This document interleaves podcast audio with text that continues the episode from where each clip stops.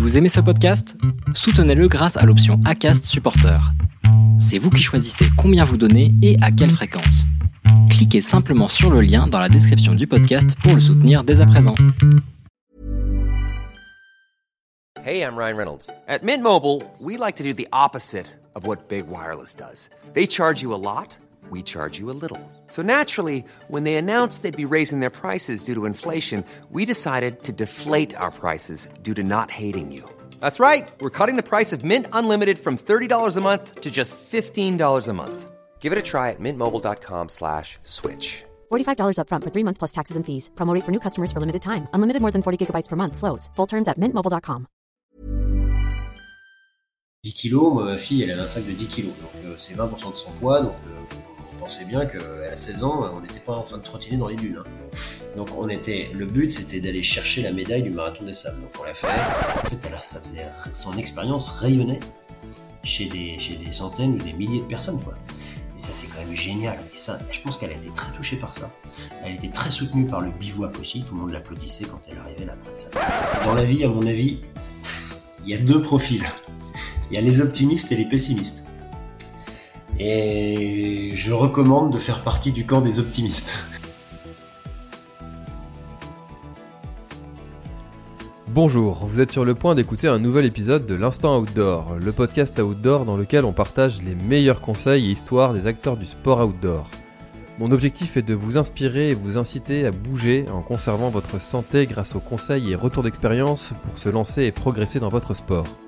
Nutrition, préparation mentale, entraînement, apprentissage, parcours de vie, on abordera ici tous les sujets sans tabou et de façon naturelle. Je suis François Hinault, fondateur de Planet Trail Productions, speaker, créateur de contenu pour les sports outdoor, créateur de la bière endurante et organisateur du Grand Raid du Finistère. Contactez-moi sur contact at sur LinkedIn ou sur mon site planettrail.com. Bonne écoute Bon alors aujourd'hui je suis avec euh, Fred de la Nouvelle. Frédéric, comment vas-tu? Eh bien, ça va très bien, François. Eh ben écoute, je suis ravi euh, de te recevoir aujourd'hui sur le podcast. On va parler en va- aventure, on va parler trail, ultra trail.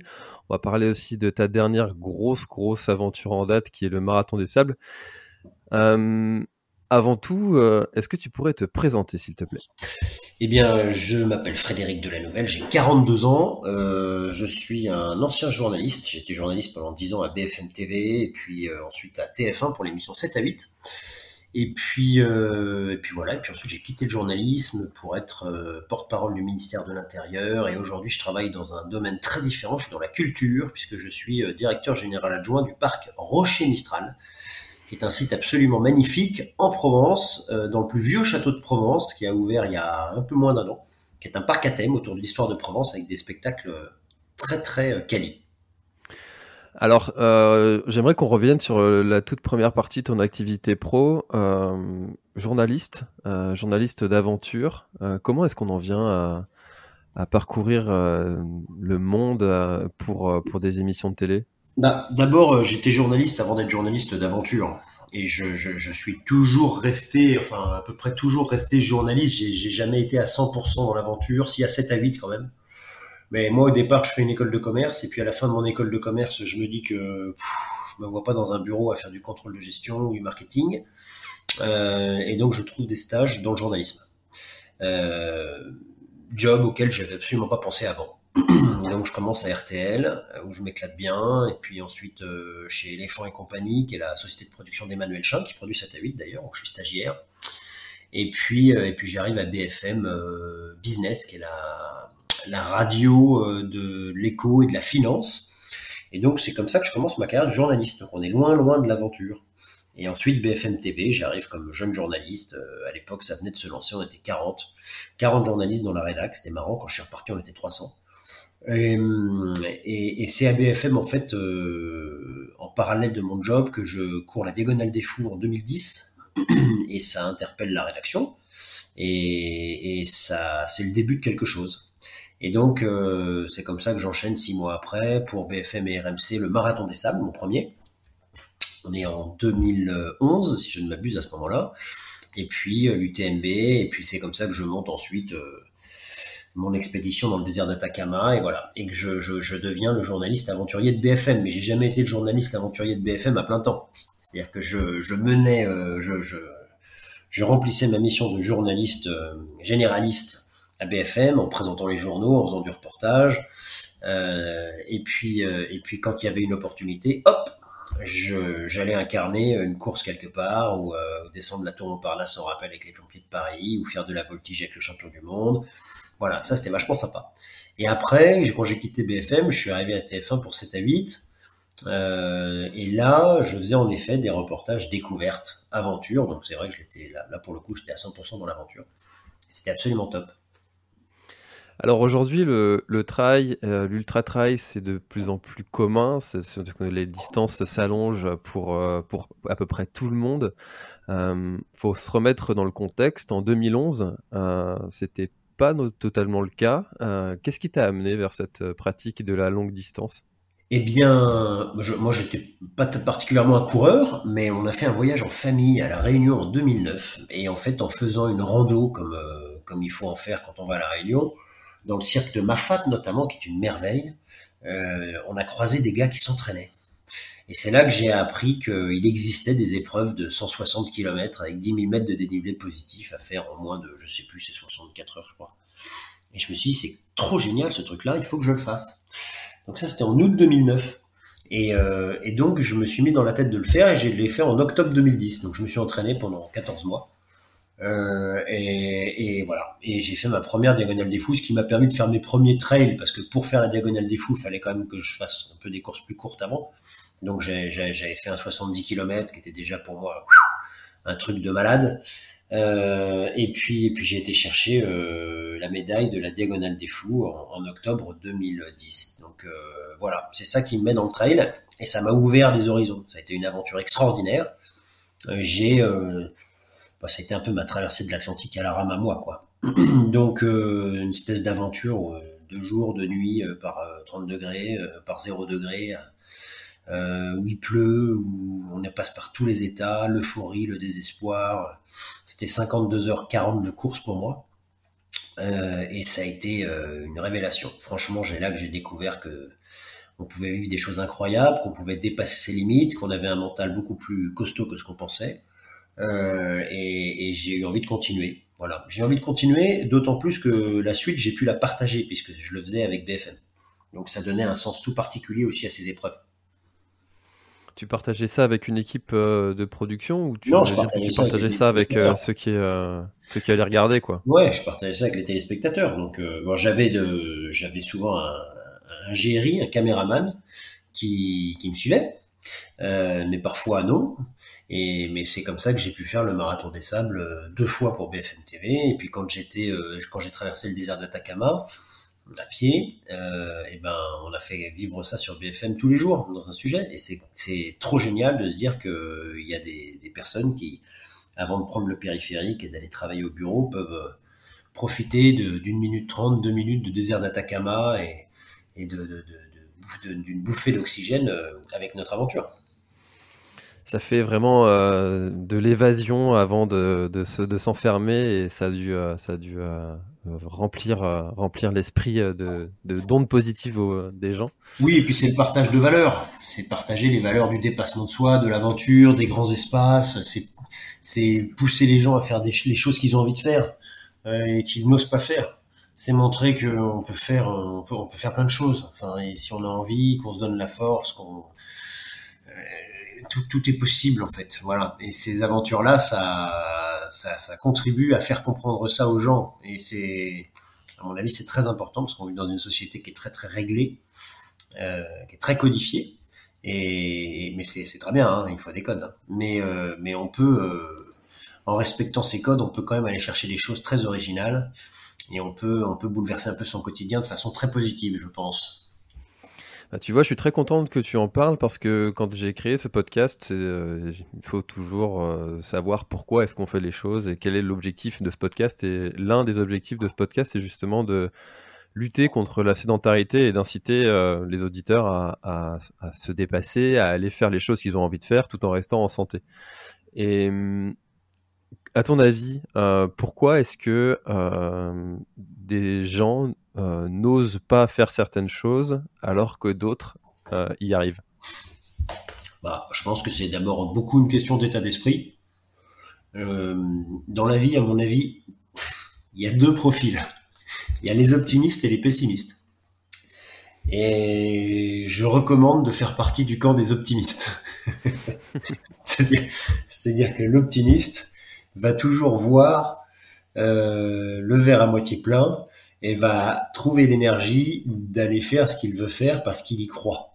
Ça ne veut pas dire qu'il va y arriver. Hein. On va pas forcément y arriver, mais s'il n'y arrive pas, il, il, ça va pas le bloquer. C'est-à-dire que ça va le lancer sur autre chose, ça va ouvrir d'autres portes. Enfin, c'est on est dans, une, dans un état d'esprit où on a décidé d'avancer et où on mesure aussi euh, la valeur du temps qui passe, la valeur de la vie. Et il est euh, très très important de, profiter de ça et de le faire bien et de, de, réaliser ses rêves et ses projets. Le pessimiste, euh, il n'est pas forcément malheureux le pessimiste, mais il y a toujours un mais. Et donc le pessimiste, euh, ben, quand on va lui demander, on va lui dire tiens est-ce que tu veux faire ça, ben, il va dire mais j'ai un travail, mais attends, il faut, faire ça, il faut faire ci. Et, voilà. Alors que l'optimiste, il va dire, ah bah ouais, tiens, c'est faisable. Alors qu'il aura les mêmes mais, hein, sauf qu'il va pas les traiter pareil. Donc je pense qu'on est dans un monde où on a besoin de gens qui sont plus optimistes. Et puis on est dans un monde aussi où on est très très guidé. Euh, on est on est beaucoup devant nos écrans, les réseaux sociaux. On a voilà, on parle beaucoup matériel, alors qu'en fait le bonheur de ces défis-là, il joue dans tout sauf dans le matériel, même s'il faut du matériel pour réaliser certaines expéditions, c'est du détail.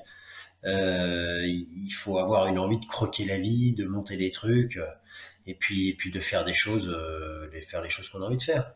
Donc, euh, je sais plus très bien quel était le début de la question, mais je pense qu'il faut pas avoir peur de pousser les portes et de, réaliser les choses. Et puis de toute façon, si on se plante, on se plante. Franchement, moi, je suis en train de chercher l'argent pour ma nouvelle XP là que j'aimerais bien faire l'année prochaine, mais bon, j'en parle pas encore parce que c'est un peu tôt. Mais euh, je sais pas si je vais trouver l'argent. Mais enfin, je pars du principe que je vais le faire parce que sinon, euh, sinon, euh, je, je, je, vais me morfondre. Donc, euh, je, je vais de l'avant quoi qu'il arrive. Si je trouve pas l'argent, elle viendra plus tard. Ça va déboucher sur d'autres projets parce que ça permet de rencontrer des gens, cette recherche d'argent. Enfin voilà, il faut toujours être dans une dynamique positive. Et puis si toi tu crois pas en ton projet à 2000%, euh, comment emmener les autres avec toi pour, pour y croire aussi? C'est... Exactement, absolument. Ouais, ouais. Il faut pas avoir peur d'être différent aussi. On est dans un monde, je trouve, où tout le monde est un peu pareil. Enfin, on est tous différents, bien sûr, mais mais euh, comme c'est très codifié, les gens, je sais pas, je le vois dans ma vie sociale, par exemple, tu vois. Euh, les gens ont toujours, ont toujours peur du regard des autres se demande toujours ce que l'autre va penser, comment il va réagir. En fait, il faut avancer en se disant qu'on construit quelque chose. Il faut en être fier, hein, bien sûr, hein, mais, euh, mais mais il faut pas, il faut se libérer d'un certain nombre de contraintes, je pense. Parce que ce que je dis est un peu bateau, mais en fait, je crois que c'est toujours pas mal de le dire quand même. C'est tellement bateau, mais en même temps, c'est tellement un élément bloquant pour euh, énormément de personnes encore que le dire, le répéter et le redire et le re-répéter, euh, bah finalement, même si ça n'aide qu'une seule personne à oser se lancer, euh, c'est obligatoire. Non, non, mais je te dis, ouais, t'as raison. Je pense que, en fait, c'est une question de logiciel, d'état d'esprit. Moi, je comprends pas les gens qui euh, disent, ah, j'aurais beaucoup aimé faire ça, ou j'aimerais beaucoup faire ça, mais qui n'enclenchent pas le processus pour le faire. Je, je comprends pas. Alors, de temps en temps, on a une bonne raison, un truc rédhibitoire, ça peut arriver, quoi. Je sais pas, une raison familiale, quelque chose, voilà.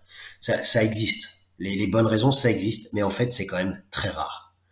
C'est-à-dire qu'en général, il n'y a pas de bonne raison de ne pas le faire. Donc, euh, moi, ça me fascine, ça. Je, je, je, me dis, je me dis mais, mais comment cette personne peut-elle vivre euh, de, de, de, rêves qu'elle qu'elle sait qu'elle réalisera pas, parce qu'elle a décidé qu'elle les réaliserait pas, en fait. Hein. Ça, ça me... Ça me... Ouais, ça me titille toujours. Souvent, je me dis que ceux qui n'accomplissent pas ce, genre de projet qu'ils ont, c'est qu'en fond, ils n'ont pas vraiment envie. Bah, d'abord, il faut les avoir, hein, les idées. Il hein. faut, avoir, faut, avoir des projets un peu particuliers, parce que tout le monde n'a pas des projets particuliers. Euh, et puis, euh, si on a la chance d'avoir un peu d'imagination et puis d'avoir des, des, idées comme ça qui viennent de faire des trucs un peu fous, euh, après, en effet, il faut, il faut arriver à le mettre en œuvre. Et y a bon, je me dis que si on, si on a l'idée du truc un peu fou, on a déjà quand même une bonne partie de fait. On fait quand même partie des, des, gens qui ont des idées un peu folles et ça, je trouve ça assez sympa déjà. On est dans une bonne catégorie. mais, euh, mais après, au plus grand euh, désespoir de notre famille parfois. Mais... ouais, ouais, ouais, ouais.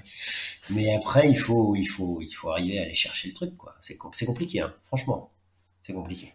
Mais euh, en fait, quand on veut vraiment, on y arrive. Même si peut-être que le, le produit fini qu'on va réaliser sera probablement pas exactement celui de l'idée de départ, mais mais c'est pas grave. On fait un truc génial, euh, on est heureux, on a monté un projet, on s'épanouit en allant gagner en confiance en soi, en réalisant un truc un peu dingue. Moi, j'aime beaucoup ça. Et alors dans le genre optimiste, euh, level euh, max, euh, j'ai reçu quelqu'un que tu as que tu as forcément croisé, qui s'appelle Alain Cailleux, dans le podcast 91 mhm. de l'instant outdoor, ou qui a fait le marathon des sables en tongs et qui s'est présenté au marathon des sables sans avoir aucune nourriture avec lui. Et dans cette année? Cette année, ouais. ouais, Il a fait le marathon en, en. Et pourquoi il est venu sans nourriture? Parce qu'il venait de. Il a traversé euh, plusieurs, euh, plusieurs pays euh, pour, pour pouvoir venir faire le marathon des sables. Il l'a traversé à pied. Ouais. Et, et, puis il a fait du, porte-à-porte, enfin de tente à tente, pour, pour avoir les calories nécessaires pour pouvoir prendre le départ.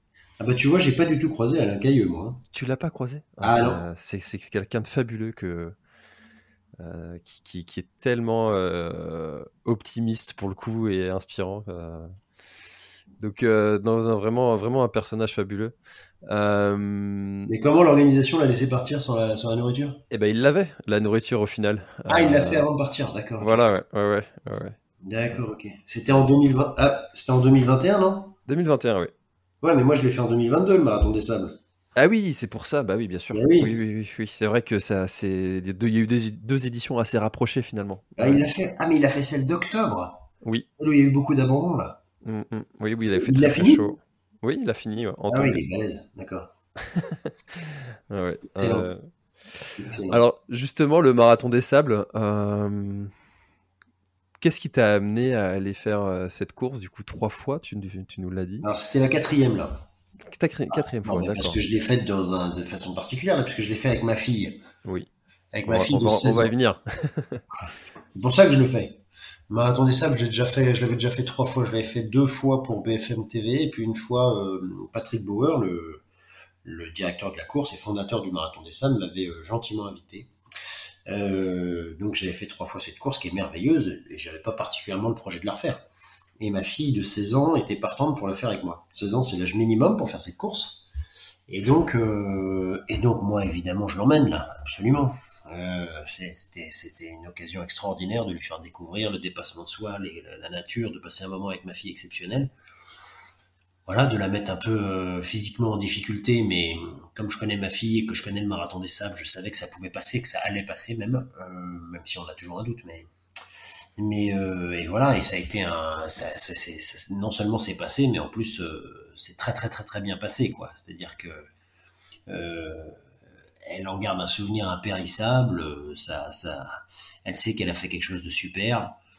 Elle a, elle a découvert des gens géniaux. Euh, elle s'est découverte elle-même. Et puis nous, on a passé une semaine tous les deux de complicité incroyable. Ça construit aussi notre relation. Donc c'est pour ça que j'ai refait le marathon des sables une quatrième fois. Et c'était pour emmener ma fille. Et voilà, et c'était, c'était, dingue. Alors, euh, 16 ans, euh, dans nos auditeurs, il y a sûrement des gens qui essayent d'emmener leurs enfants euh, faire une petite randonnée avec eux, euh, soit en montagne, soit pour les vacances ou juste le dimanche se balader. beaucoup galèrent sur ce sujet. toi, est-ce que ça a été toujours facile en fait de l'amener? Elle a toujours eu ce goût pour, pour la nature et l'aventure? Bah, c'est-à-dire que si j'avais eu à forcer un tout petit peu, je l'aurais pas fait.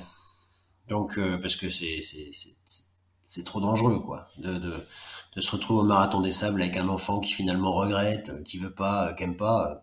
du coup, ça, ça détruit plus que ça construit, je pense. Donc, ma fille, j'ai toujours su qu'elle avait un tempérament un peu de guerrière, de compétitrice.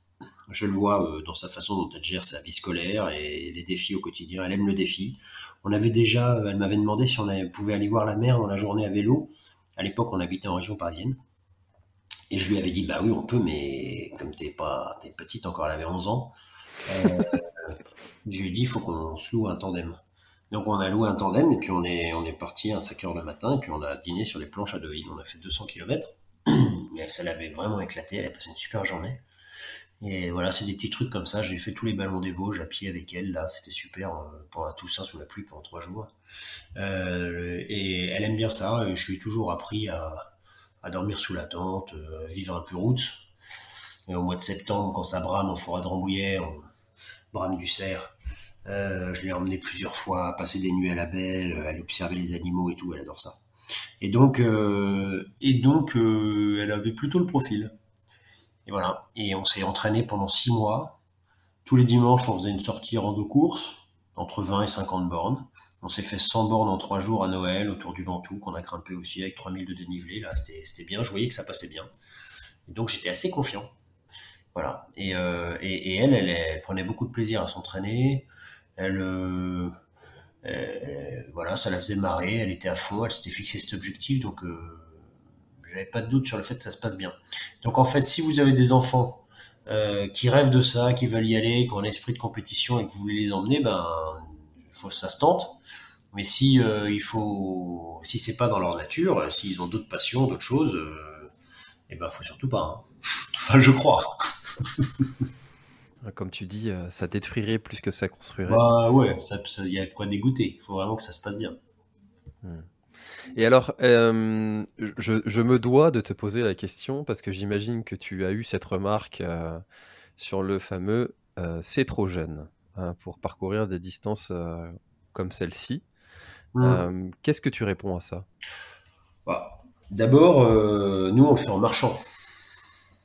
Parce que c'est le marathon des sables, les barrières horaires sont très larges. Donc on porte un sac qui fait 10 kilos. Moi, ma fille, elle avait un sac de 10 kilos. Donc euh, c'est 20% de son poids. Donc euh, pensait bien a 16 ans, on n'était pas en train de trottiner dans les dunes. hein. Donc on était, le but c'était d'aller chercher la médaille du marathon des sables. Donc on l'a fait. D'ailleurs on finit 600 et quelques sur les 900 partants là. Donc c'est pas mal. Et puis on fait la longue étape en 24 heures, on marche, bon voilà. Les gens qui disent c'est trop jeune, en fait c'est des gens qui feront jamais rien. Les gens qui disent c'est trop jeune, c'est comme euh, c'est comme les gens qui disent euh, sois patient.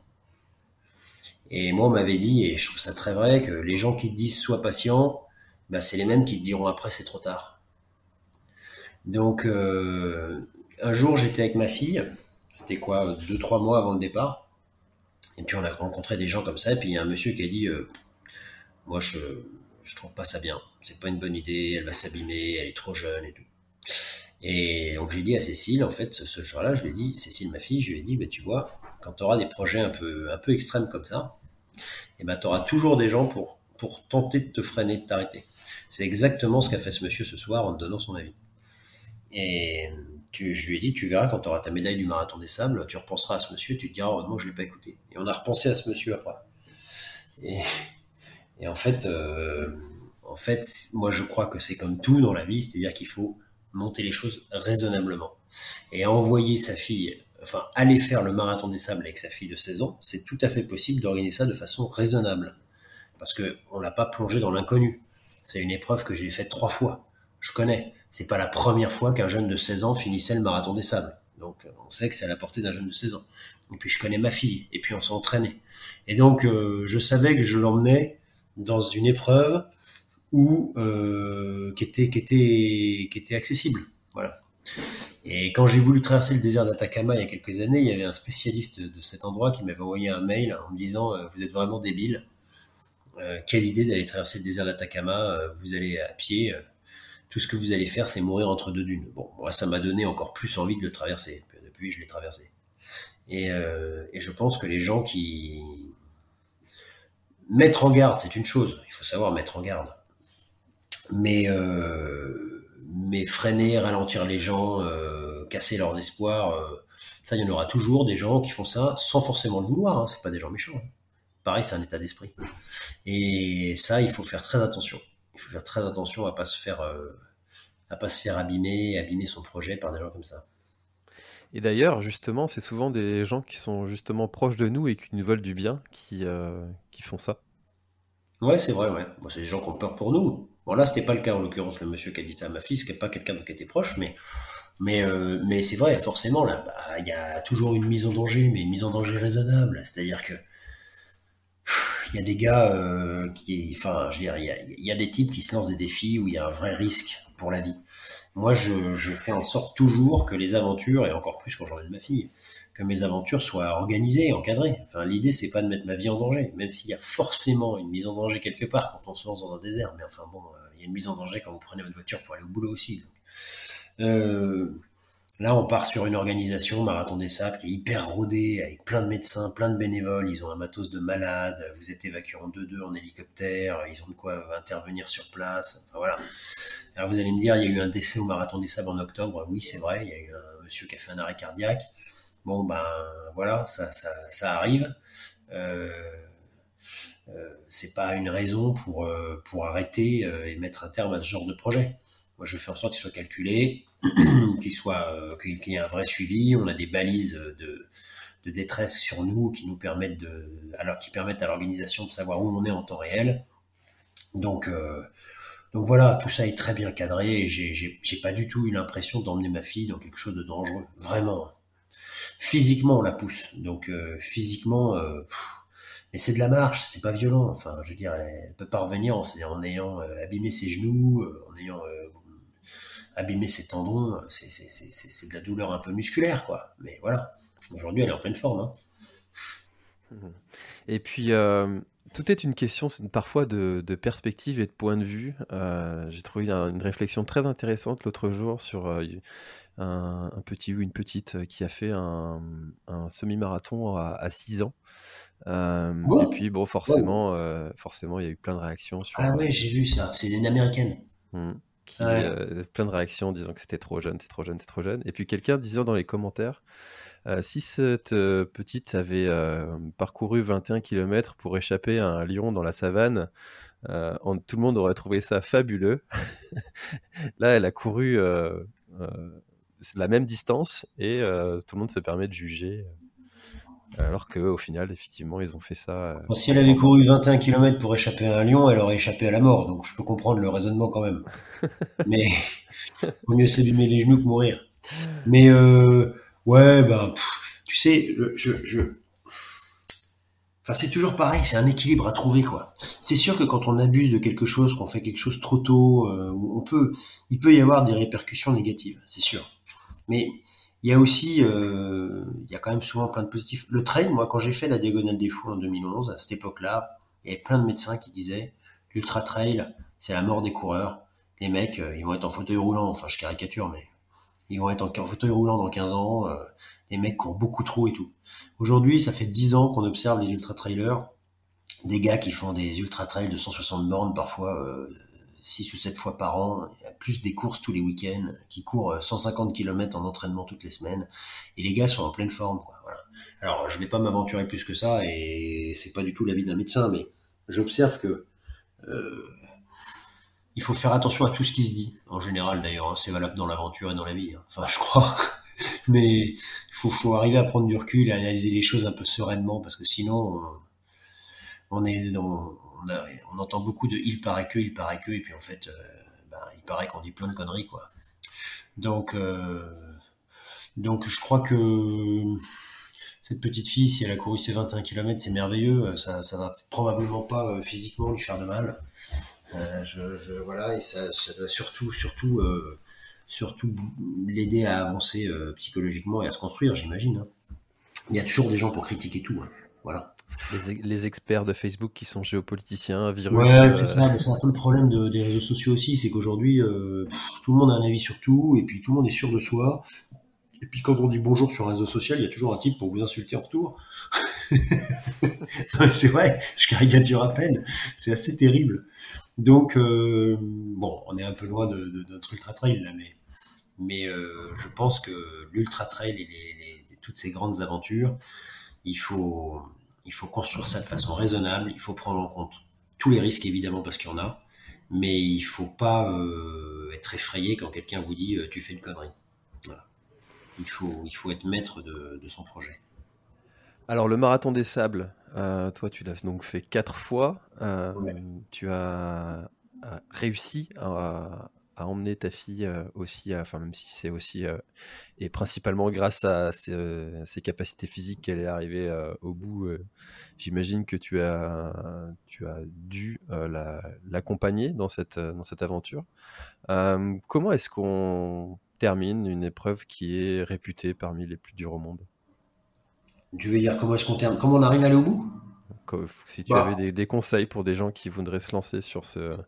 Bah D'abord, euh, alors, comment dire? Euh, Je pense que c'est un très bon ultra trail pour commencer l'ultra trail. Après, c'est particulier parce y a un ultra trail par étape et puis euh, en autosuffisance alimentaire. Mais pour ceux qui veulent se lancer un défi, qui aiment bien la course, le trail, qui veulent vivre une aventure humaine très forte, je pense que le marathon des sables est très adapté. Pour plusieurs raisons. La première, c'est que les paysages sont extraordinaires, des paysements garantis. La deuxième, c'est que c'est une aventure humaine très très forte, parce que comme c'est par étapes, on vit dans un, sur un campement pendant euh, six jours, dans la même tente, avec des collègues, des coéquipiers de tente euh, qui ont fait connaissance et on partage le truc. Et puis euh, enfin, parce que c'est physiquement, à mon avis, accessible. C'est-à-dire que même si c'est une course très dure, les barrières horaires restent très larges. Donc c'est pour ça que je te disais, moi avec ma fille, on a marché quasiment tout le temps. Euh, ce qu'il faut, c'est mentalement tenir le choc, il faut être bien équipé, euh, et t'arrives au bout. le taux d'abandon sur le marathon des sables n'est pas très très élevé. Il y a eu une exception en octobre 2021 là, parce que une édition qui a pas lieu normalement à ce moment de l'année. Donc là, il faisait très très chaud, et puis il y a eu en plus une espèce d'épidémie de gastro. Enfin voilà. Euh, donc il y a eu 50% d'abandon, ce qui était absolument exceptionnel. Et puis là, l'édition que j'ai faite là en mars là, 2022, il y a eu 10% d'abandon, ce qui est encore assez exceptionnel. Normalement, il y a moins de 5%. Et euh, il y a eu 10% d'abandon parce que sur la deuxième étape, notamment, on a eu une tempête de sable de malade et que ça, ça a mis pas mal de gens, dans le hors délai. Mais, mais euh, moi, ce que je vois au marathon des sables, je pense que c'est une des richesses de cette course, c'est que c'est qu'il y a tous les profils. Il y a des gens qui connaissent pas du tout l'ultra trail il y a des gens qui ont envie de vivre une aventure dingue, qui se préparent plus ou moins, des gens qui sont même pas forcément très préparés, et qui vont quand même chercher la médaille, et qui se retrouvent pendant une semaine à devoir aller euh, euh, chercher au plus profond d'eux-mêmes pour arriver au bout de ces étapes sur les, pour lesquelles ils sont pas forcément prêts, et qui y arrivent, et qui apprennent beaucoup, et qui, qui vivent des moments extraordinaires, et qui témoignent de ça euh, dans leur entourage pendant des, des, semaines, des mois et des années après. Et donc, je pense que le marathon des sables est une course accessible et euh, on dit que c'est l'une des plus dures du monde parce que la distance est forte, le, le, les paysages, le sable sont, sont, sont, des univers particuliers, difficiles, redoutables, inhospitaliers. Mais euh, bon, moi je pense pas que ce soit l'une des plus dures du monde parce que c'est pas la diagonale des fous quoi. Diagonale des fous, si vous n'êtes pas entraîné, euh, si vous n'êtes pas à un niveau de forme euh, très très élevé, ben c'est même pas la peine, c'est même pas la peine d'espérer la finir. Euh, le marathon des sables, vous pouvez y aller. C'est beaucoup de mental et puis beaucoup d'humain. Il faut être, euh, faut pas avoir de problème physique. Voilà, il faut être à peu près. Mais, je pense que c'est accessible. C'est pour ça que j'ai emmené ma fille. Hein. Et puis bon, euh, accessoirement, les jeunes de 16 ans sont acceptés parce qu'à la diagonale des fous, il faut avoir 18 ans. Mais, mais je pense que c'est accessible. Donc celui qui m'écoute et qui, qui rêve d'aventure, euh, de, grands espaces, euh, de dépasser un peu ses limites, euh, je pense que le marathon des sables est un très très bel objectif pour ça. Et ce que j'en ai entendu aussi, et c'est aussi le message que Patrick Bauer avait transmis quand il était passé sur le podcast, c'est que humainement, c'est une aventure incroyable. Et le soir, dans, les, dans les tentes, sur le bivouac, il se passe des, des, des histoires, toujours, euh, toujours à dormir debout, fait des très belles rencontres. Euh. c'est aussi ça le marathon des sables. Ouais, bien sûr, bien sûr. C'est une grosse différence avec un ultra trail euh, sans étape. Là, c'est sûr qu'on rencontre des gens géniaux et puis on partage l'aventure avec des gens qu'on connaissait pas les jours d'avant. Il y en a qui viennent entre potes, donc c'est aussi une façon assez géniale de passer une semaine entre potes. Et puis sinon, il y a ceux qui viennent seuls ou à deux et puis qui se retrouvent avec des inconnus dans leur tente qui vont devenir euh, leur compagnon de tente pour la semaine. Et c'est sûr que humainement, c'est une course qui est très très très très forte, absolument. c'est la plus forte d'ailleurs même, parce que, enfin la plus forte, il y a d'autres courses à étapes hein, que j'ai pas fait et qui sont sûrement très fortes, mais là, il y a, il y a 800 concurrents euh, sur le bivouac, euh, du coup il y a une, une ambiance d'enfer, il il y a, des dizaines de nationalités, euh, du coup il y a une espèce d'effervescence incroyable, et puis c'est toujours très drôle de voir 800 personnes en autosuffisance alimentaire dans le désert pendant, pendant 6 jours. C'est il y a une espèce de ça forme une vraie communauté quoi. Une vraie entraide un vrai partage. Et non non humainement c'est c'est étonnant alors tu le disais, ta fille, euh, ta fille a parcouru euh, toute cette aventure avec toi. Euh, tu disais aussi que les, gens se préparaient plus ou moins et qu'ils en parlaient pendant des mois entiers à, leur famille.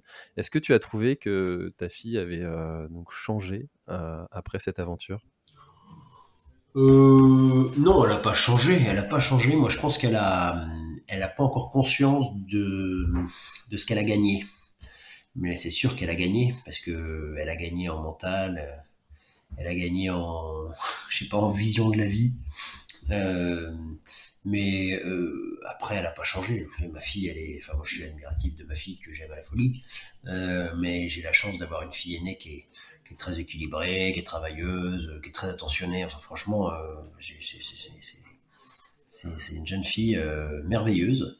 Et donc, elle était déjà J'en étais déjà très admiratif avant le marathon des sables. Je suis toujours. Elle revient en plus avec cette épreuve. Je pense qu'elle elle en a plein les yeux parce que quand on en parle, elle se, elle se remémore. On se remémore ensemble l'épreuve et tous les moments forts qu'on a partagés. Elle a vraiment adoré. Elle a envie de faire d'autres choses comme ça. Euh, et je pense qu'elle est consciente qu'elle a fait un truc que ses amis n'ont pas fait. Hein. Euh, les jeunes de son âge normalement n'ont pas fait. Et mais à mon avis, elle est, elle n'a pas encore conscience de de ce que ça modifie sur son logiciel, quoi. De, la force que ça lui apporte. Elle est déjà, très forte, hein. mais voilà. C'est sûr que quand tu reviens d'une épreuve comme ça, euh, dans ton entourage, euh, à 16 ans, euh, ça, doit être quand même sacrément admiratif. Son, je sais pas, l'école, qu'est-ce que, quels sont les retours qu'elle a de, de son. Ouais, c'est marrant parce qu'on a fait pas mal de médias. Elle a été encouragée par tout le monde, ce qui était, ce qui était génial. C'est, enfin, mais elle est pleine d'humilité en plus, euh, Cécile. Donc, euh, elle prend ça avec le sourire, avec beaucoup. Elle est toujours très touchée. Mais, mais quand on était sur le bivouac, elle recevait des dizaines de messages. C'est les gens peuvent écrire via le site internet du Marathon des Sables, avec le numéro de dossard ou le nom, ben, on envoie des messages aux concurrents et puis les messages sont distribués par l'organisation. Et donc tous les jours, Cécile recevait des dizaines de messages parce qu'on était, on était suivi par quelques médias, par un podcast notamment, et de gens qu'elle connaissait pas, quoi. Des gens du monde entier. C'était vraiment très drôle. Des messages en espagnol, en anglais, en français évidemment, et, euh, et de gens qui étaient admiratifs, euh, qui, qui, lui demandaient mais comment tu fais, comment je peux faire pour que ma fille ou ma petite fille euh, ait la même passion que toi, fasse des défis comme ça? Enfin voilà, des gens qui disaient au-dessus chaque jour, va au bout, courage, c'est génial ce que tu fais. Et elle partageait vraiment, elle partageait. en fait, elle a, ça faisait son expérience rayonnait chez des, chez des centaines ou des milliers de personnes, quoi.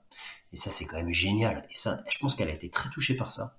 Elle était très soutenue par le bivouac aussi. Tout le monde l'applaudissait quand elle arrivait là près de sa tante et tout.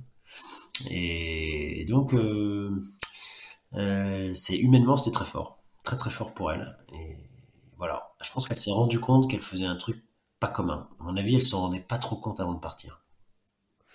Et alors, quand on termine ce, genre d'épreuve, euh, souvent, euh, bon, on est, on est cuit, euh, on se dit plus jamais, parce qu'il y a la fatigue qui, qui rentre en compte. Et pour autant, le lendemain, le surlendemain, parfois une semaine après, on regarde quel est le prochain défi qu'on va pouvoir faire et pour pouvoir revivre ça. Est-ce que il y a une autre chose que vous avez envie de faire pour l'avenir? Bah, Déjà, il faut que je fasse des choses avec mes autres filles. Moi, j'ai quatre filles. Donc, euh, la deuxième aura 16 ans l'année prochaine. Alors, elle me disait, il faut qu'on fasse un truc, mais elle veut pas faire le marathon des sables, parce qu'elle dit que c'est l'épreuve de Cécile. Donc, euh, je suis en train de, travailler un truc là, d'essayer de voir ce que je pourrais faire avec elle. Mais je sais pas si ça va être dans le cadre d'une organisation comme le marathon des sables, ou si ça va être un défi qu'on se monte tous les deux, mais peut-être un truc, euh, un truc sur les rivières en, Suède ou en Norvège. Là, on va voir ce qu'on peut est-ce qu'on peut se descendre en kayak euh, Bon bref, il faut qu'on fasse un truc un peu long, un peu génial. Et, euh, Cécile, euh, elle a très envie de refaire d'autres choses, mais Cécile est une très appliquée dans ses études. Elle est en première là, donc elle travaille beaucoup. Elle veut faire médecine, donc c'est quand même un planning d'étudiants qui laisse pas beaucoup de place pour préparer ce genre d'aventure que sont le marathon des sables et autres ultra trail. Donc euh, moi je la force pas du tout. Hein. Franchement, euh, je, je, on verra si on, si on a l'occasion de se remonter des trucs ensemble, ce sera avec grand grand plaisir. Et il y en aura bien. Mais sinon, il faut quand même avant que j'emmène euh, les autres. Et la, la dernière, la qui a 7 ans, euh, elle veut absolument faire le marathon des sables comme Cécile, donc on verra si cette envie euh, est toujours là dans 9 ans. Mais si elle est toujours là, j'emmènerai. Eh ben, pourquoi pas un jour euh, Frédéric et ses quatre filles sur le marathon des sables. Ah, bah, ce serait génial ça. Moi j'aimerais bien. Mais ça m'étonnerait que j'ai quatre filles qui aient envie de faire le marathon des sables et qui soient faites pour ça. Par exemple, la deuxième, je pense, elle est très différente. euh, donc elle sera très très heureuse de faire un truc aventure, un peu un péchu avec moi. Mais elle a pas la, elle a, elle a pas la même. euh, C'est pas une compétitrice comme l'aînée. Donc euh, par exemple, au marathon des sables, je sais pas dans quelle mesure elle profiterait comme Cécile. Il faut quand même que ça colle. Hein. Faut qu'elles aient envie. Moi, j'emmène personne de force. Mais euh, faire des aventures avec les quatre filles en même temps, ouais, ça peut être, ça, ça, ça doit être génial. Et avec ma femme, évidemment. Mais, mais il faut que, il faut trouver un truc qui convient à tout le monde. J'allais justement te poser la question, euh, c'était ma question suivante, de savoir si, euh, si ta femme était aussi, elle, euh, aventurière. Non, elle n'est pas aventurière, mais je pense qu'elle pourrait l'être. Mais, mais comme on disait, tu vois, elle, elle, elle, elle est pas aventurière. Elle aime le sport. Elle court pas mal. Et là, d'avoir vu Cécile faire le marathon des sables, ça lui quand même, ça lui donne envie. Donc c'est pas impossible que je le fasse avec elle, par exemple. Voilà. Je pense qu'elle aimerait bien. hein. Franchement, je suis sûr qu'elle arriverait au bout sans difficulté. Enfin, sans difficulté, il y a toujours des difficultés, mais, qu'elle arriverait au bout et qu'elle s'éclaterait à le faire. Franchement. Donc j'aimerais bien pouvoir l'emmener. Il faut que, j'arrive à la motiver, mais notre marathon des sables avec Cécile a, a bien, euh, l'a bien travaillé. Dans le bon sens. C'est génial, ça, les enfants, ce que ça peut nous, nous amener à faire faire. euh. Ah oui, c'est sûr. C'est top. Euh, et toi, du coup, à titre euh, perso, euh, tu as d'autres d'autres projets, aventures d'ultra trail que tu as envie de mener euh, Moi, je fais le Zinzin Trail, là, le 2 juillet, dans les Cévennes. Alors, je me suis inscrit au 160, tout feu, tout flamme, là, euh, retour du marathon des sables, mais en fait, euh, je vais, je crois que je vais essayer de faire le 70 parce que je serai jamais prêt pour faire le 160, là. Donc, euh, voilà, mais je suis content de faire ça. Et puis, je monte une expé pour janvier prochain, dont je te parlais tout à l'heure, là, où je suis en train de chercher l'argent. Donc, il faut que je trouve euh, 80 000 balles. Et, et j'espère que je pourrai faire ce truc-là. C'est aussi sur le continent africain. C'est une traversée un peu particulière et que j'aimerais bien faire partager au maximum dans les médias et sur les réseaux sociaux.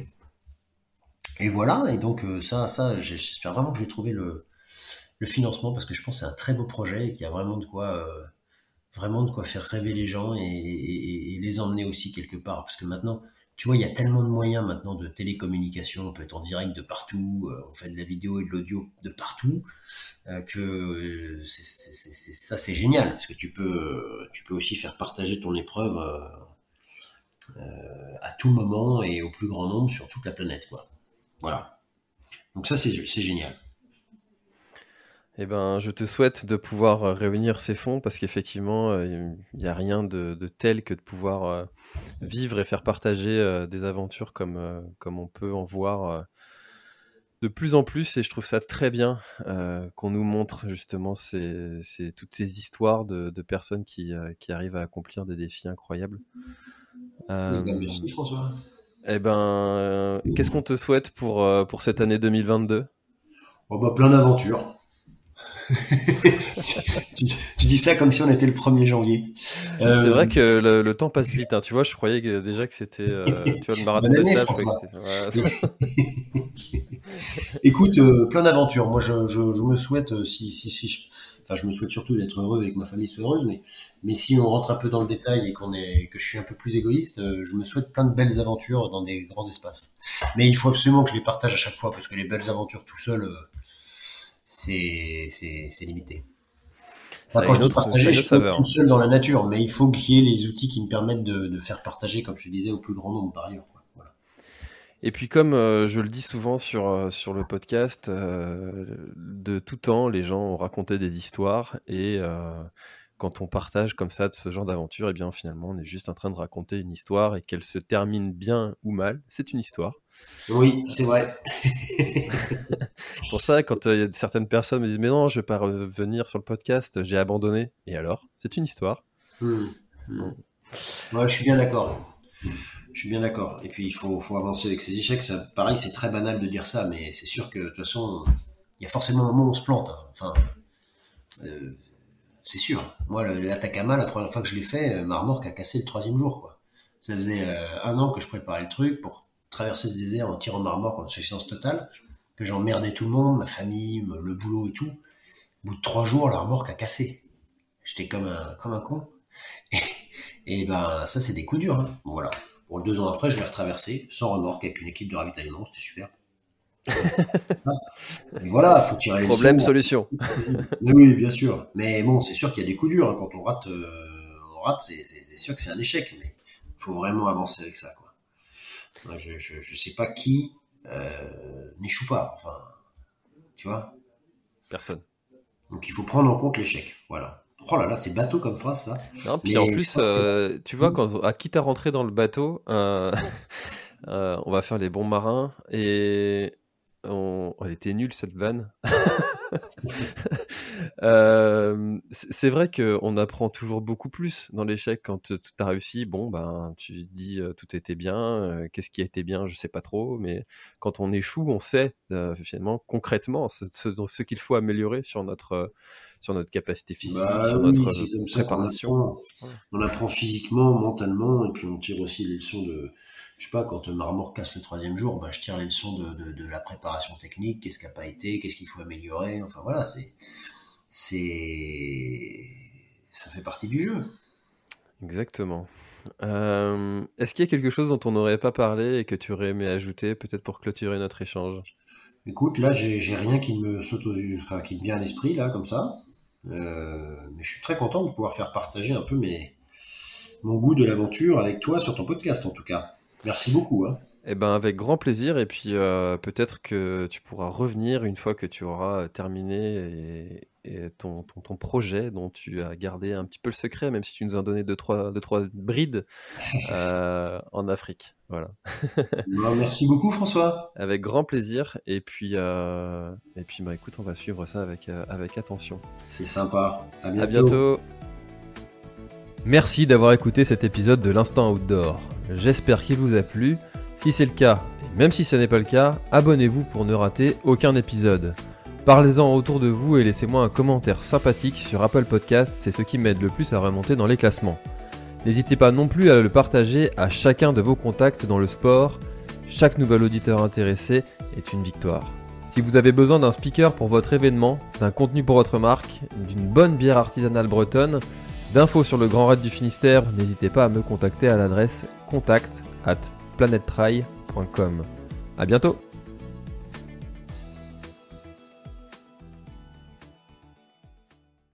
Voilà, l'épisode est terminé, j'espère qu'il t'a plu. Je t'invite à aller checker NAC, comme je t'en ai parlé au tout début de l'épisode, avec le code PlanetTry, P-L-A-N-E-T-E-T-R-A-I-L. Tu auras moins 15% sur ta commande. Et moi, je te souhaite un très, très, très, très, très bon footing, très bon trajet. Bref, ce que tu es en train de faire, je te le souhaite un très bon. Allez, à bientôt dans un prochain épisode. Bye bye.